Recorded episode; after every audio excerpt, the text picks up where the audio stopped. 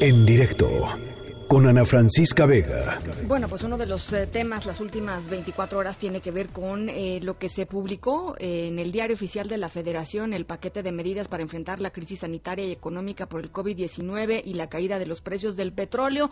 y a partir de que se publica lo que se había anunciado, lo que el presidente había anunciado antes, bueno, pues empiezan a surgir una, una serie de dudas y de cuestionamientos en términos de pues la constitucionalidad de lo que se publicó, de los cambios legales que requeriría algunas de las de las de los planteamientos que hace ahí el presidente eh, López Obrador, del papel que juega la Consejería Jurídica de la Presidencia de la República, porque pues bueno, de acuerdo con los expertos hay hay unos vacíos eh, eh, importantes en, en, lo publicado. Y sobre todo pues entender qué, vale, eh, qué no vale, qué es legal y qué no es legal en estos momentos me parece que es muy importante. Ya los, les platicaba hace ratito el, el propio presidente de la Junta de Coordinación Política del Senado, Ricardo Monreal, morenista, por supuesto, dijo que eh, pues eh, por encima de la ley no, no, no, no puede ir nada y que el decreto de austeridad del presidente López Obrador, por ejemplo, en términos de eh, los, eh, la suspensión de los aguinaldos o del ejercicio presupuestal, pues simple y sencillamente no tienen, no tienen fundamento. Para platicar un poquito sobre este tema está con nosotros Hugo Alejandro Concha, investigador del Instituto de Investigaciones Jurídicas de la UNAM. Eh, ¿Cómo estás, Hugo? Me da mucho gusto saludarte. El gusto, por supuesto, que es mío, Ana, de que me invites a platicar contigo. La verdad, qué honor. Muchas gracias. No, hombre, al contrario, al contrario, Hugo, pues eh, un poco la visión es esta, ¿no? Eh, ¿Dónde están la, pues la falta de fundamento constitucional en esto que se publicó y, cuál es la implicación de todo esto? Sí, una preocupación, Ana, que yo creo que está, y no solo en México, en muchos países, es que el tema de la emergencia, de lo excepcional, detona de inmediato mecanismos que las propias constituciones tienen para poder tratar justamente estas situaciones tan anormales y tan peligrosas. México no es excepción en ese sentido y la Constitución marca un par de mecanismos que, que, están ahí previstos para situaciones de alto riesgo, de excepcionalidad como lo que tenemos. El problema también y lo que se discute en muchas partes es que si esto no se cuida, es muy fácil que con la justificación de estar viviendo situaciones extraordinarias, el derecho se olvide y empecemos a caer en tentaciones pues más de corte autoritario, en donde el que gobierna cree que puede hacer cualquier cosa que se le ocurra. Y eso triste y desafortunadamente creo que sucedió ayer con el decreto, a través de este decreto por el que se establecen medidas de austeridad, donde básicamente ni en forma ni en fondo se ajusta a lo que nuestra constitución solicita y le da al presidente como facultades para poder llevar a cabo. Ahora, cuesta trabajo pensar, Hugo, que, que eh, pues la Consejería Jurídica de la Presidencia no le echó una revisada al texto que se publicó, o sea, está, está digamos, es tan importante lo que se está publicando que cuesta trabajo pensar que no pasó por la Consejería Jurídica eh, y, si, y si, digamos, si lo hizo y, y, no se hicieron las adecuaciones, preocupa. Y si no pasó por la Consejería Jurídica, pues también preocupa, ¿no?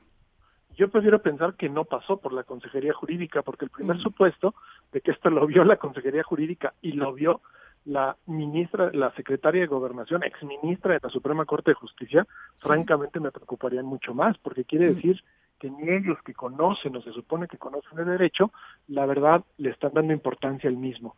Y la mm. verdad es que si no hacemos estas cosas de acuerdo a lo que la Constitución establece, vamos a empezar a tener otra, otro tipo de crisis, una crisis de violaciones de derechos, ¿no? Además de la crisis sanitaria. el, el decreto está lleno, Ana, de cosas francamente son increíbles. La redacción misma del decreto, el pensar que a través de un decreto un presidente puede decidir cualquier cosa. El decreto es un asunto de forma.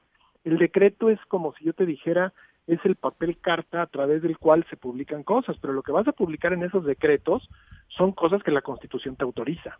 Sí, claro. Un presidente utiliza los decretos o puede utilizar los decretos básicamente para enviar iniciativas de ley, para publicar leyes que ya le mandó el Congreso, que ya fueron autorizadas, que ya pasaron todo el procedimiento.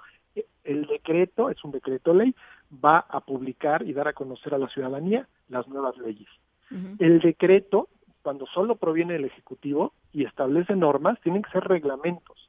Y los reglamentos tienen que estar justamente detallando normas de una ley. ¿Ok? no hay decretos constitucionales a través del cual el presidente cambie la constitución. Cambia las leyes. No, ni siquiera cambiar las leyes, exactamente. y eso es un poco lo que está haciendo con el decreto de ayer. Y lo que es todavía más preocupante, el decreto te lo te podremos estar platicando de cada una de las partes que me parece a mí que son inconstitucionales del decreto, ¿no? Donde en lugar de mandar iniciativas de reforma a leyes para lograr las cosas que quiere, piensa que con un decreto que él publica, como si, que, es como la mañanera llevada a un documento, ¿no? Ya las cosas van a ser válidas y vigentes. De aquí se colgó otro proyecto también muy delicado, que es una iniciativa de modificación a la Ley Federal de Presupuesto y Responsabilidad Hacendaria.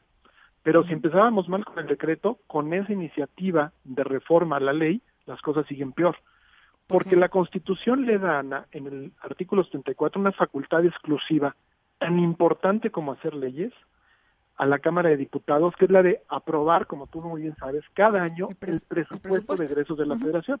Es decir, es la Cámara de Diputados la única instancia autorizada por la Constitución para aprobar lo que se va a gastar cada año.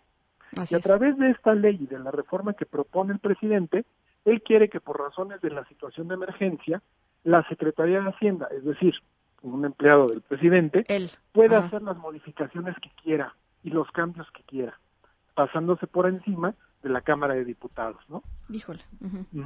Entonces, la verdad, estamos así frente. Yo, la verdad, estoy muy espantado, estoy muy preocupado, como decías tú, ya sea porque supieron tanto la Consejería Jurídica y la Secretaría de Gobernación, o porque no supieron.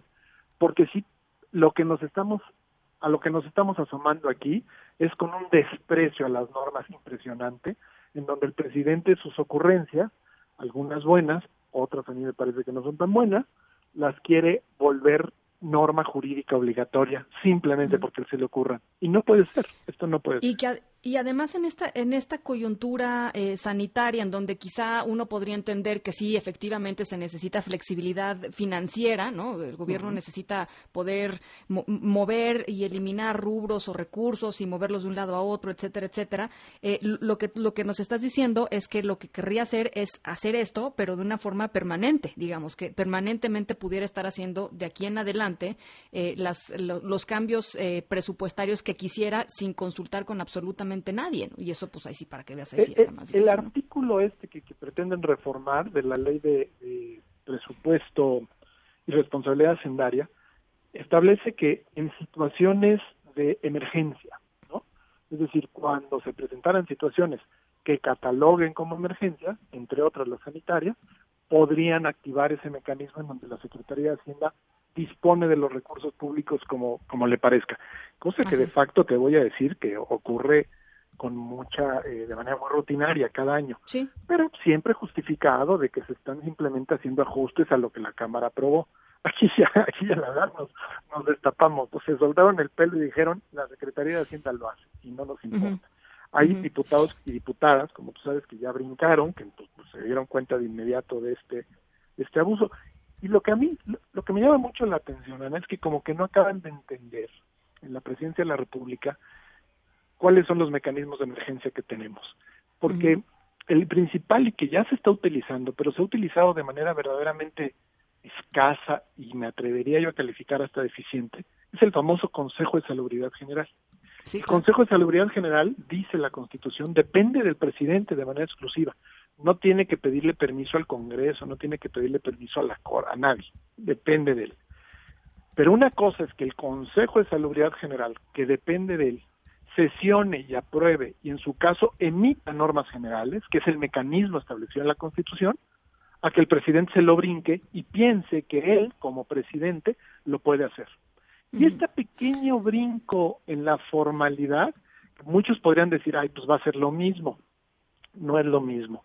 Siempre que tienes un órgano de deliberación donde hay otros actores, y en el Consejo de Salubridad General hay muchos actores sociales importantes, aunque a lo mejor no ganen una votación, vamos a escuchar sus voces, como es el caso del rector de la UNAM, por ejemplo, pues sí es muy importante que las cosas que se están proponiendo y las normas generales que quiere emitir el Consejo, pues sí sean discutidas y sean conocidas públicamente, ¿no? Es decir, sí, hay, sí, sí le está sumando un elemento de rendición de cuentas frente a la ciudadanía, muy diferente a ahí les va mi decreto y cúmplanlo.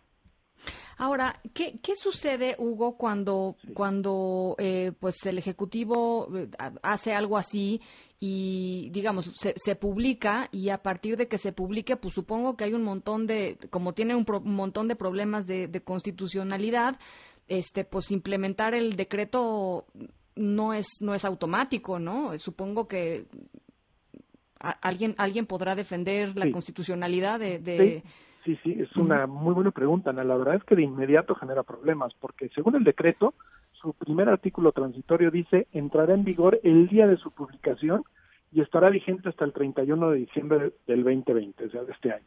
Cosa que ya pone cosas medio difíciles, aun si fueran cumplibles. Por ejemplo, esto de que desaparece 10 subsecretarías. O sea, van a desaparecer 10 subsecretarías temporalmente. Que ni sabemos cuáles son, pues. Que, ni, que, ni, que ni justificó ni dice cuáles. Y además, para hacer eso, tiene que modificar reglamentos orgánicos de las dependencias. Otra vez, no es nada más ahí les voy, ¿no? En fin, pero lo que estás preguntando es, es totalmente correcto. Es decir, esto no pasa por el Congreso. Entonces, el Congreso en sí mismo no tiene que aprobarlo. Y esto que se supone que ya está vigente el día de hoy, genera un problema porque muchos reglamentos y leyes no tienen esos cambios. Entonces, ¿qué aplicas tú? El reglamento, la ley que establece algo, por ejemplo, el tema de los de los aguinaldos, ¿no?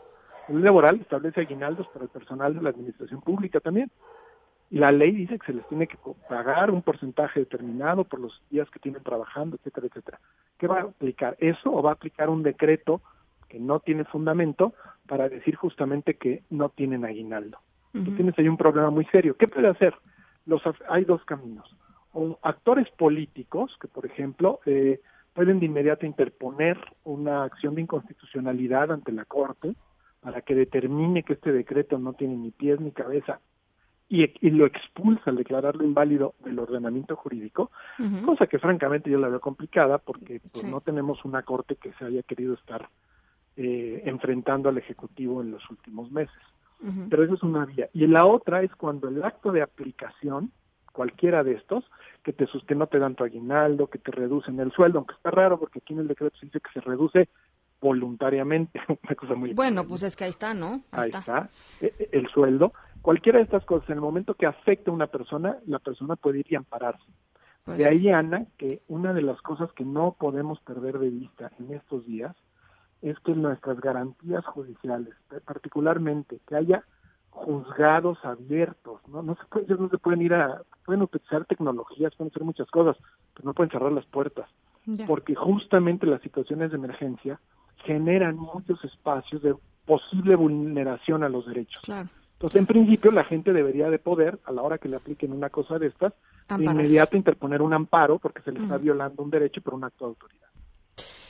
Pues, ay, Hugo, este, interesantísimo, eh, interesantísimo lo que está sucediendo, preocupante, sí, también.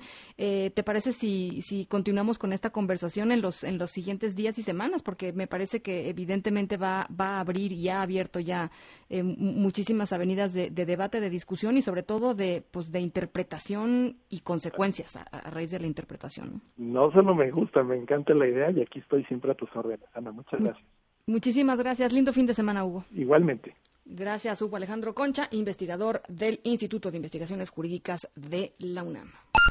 En directo con Ana Francisca Vega.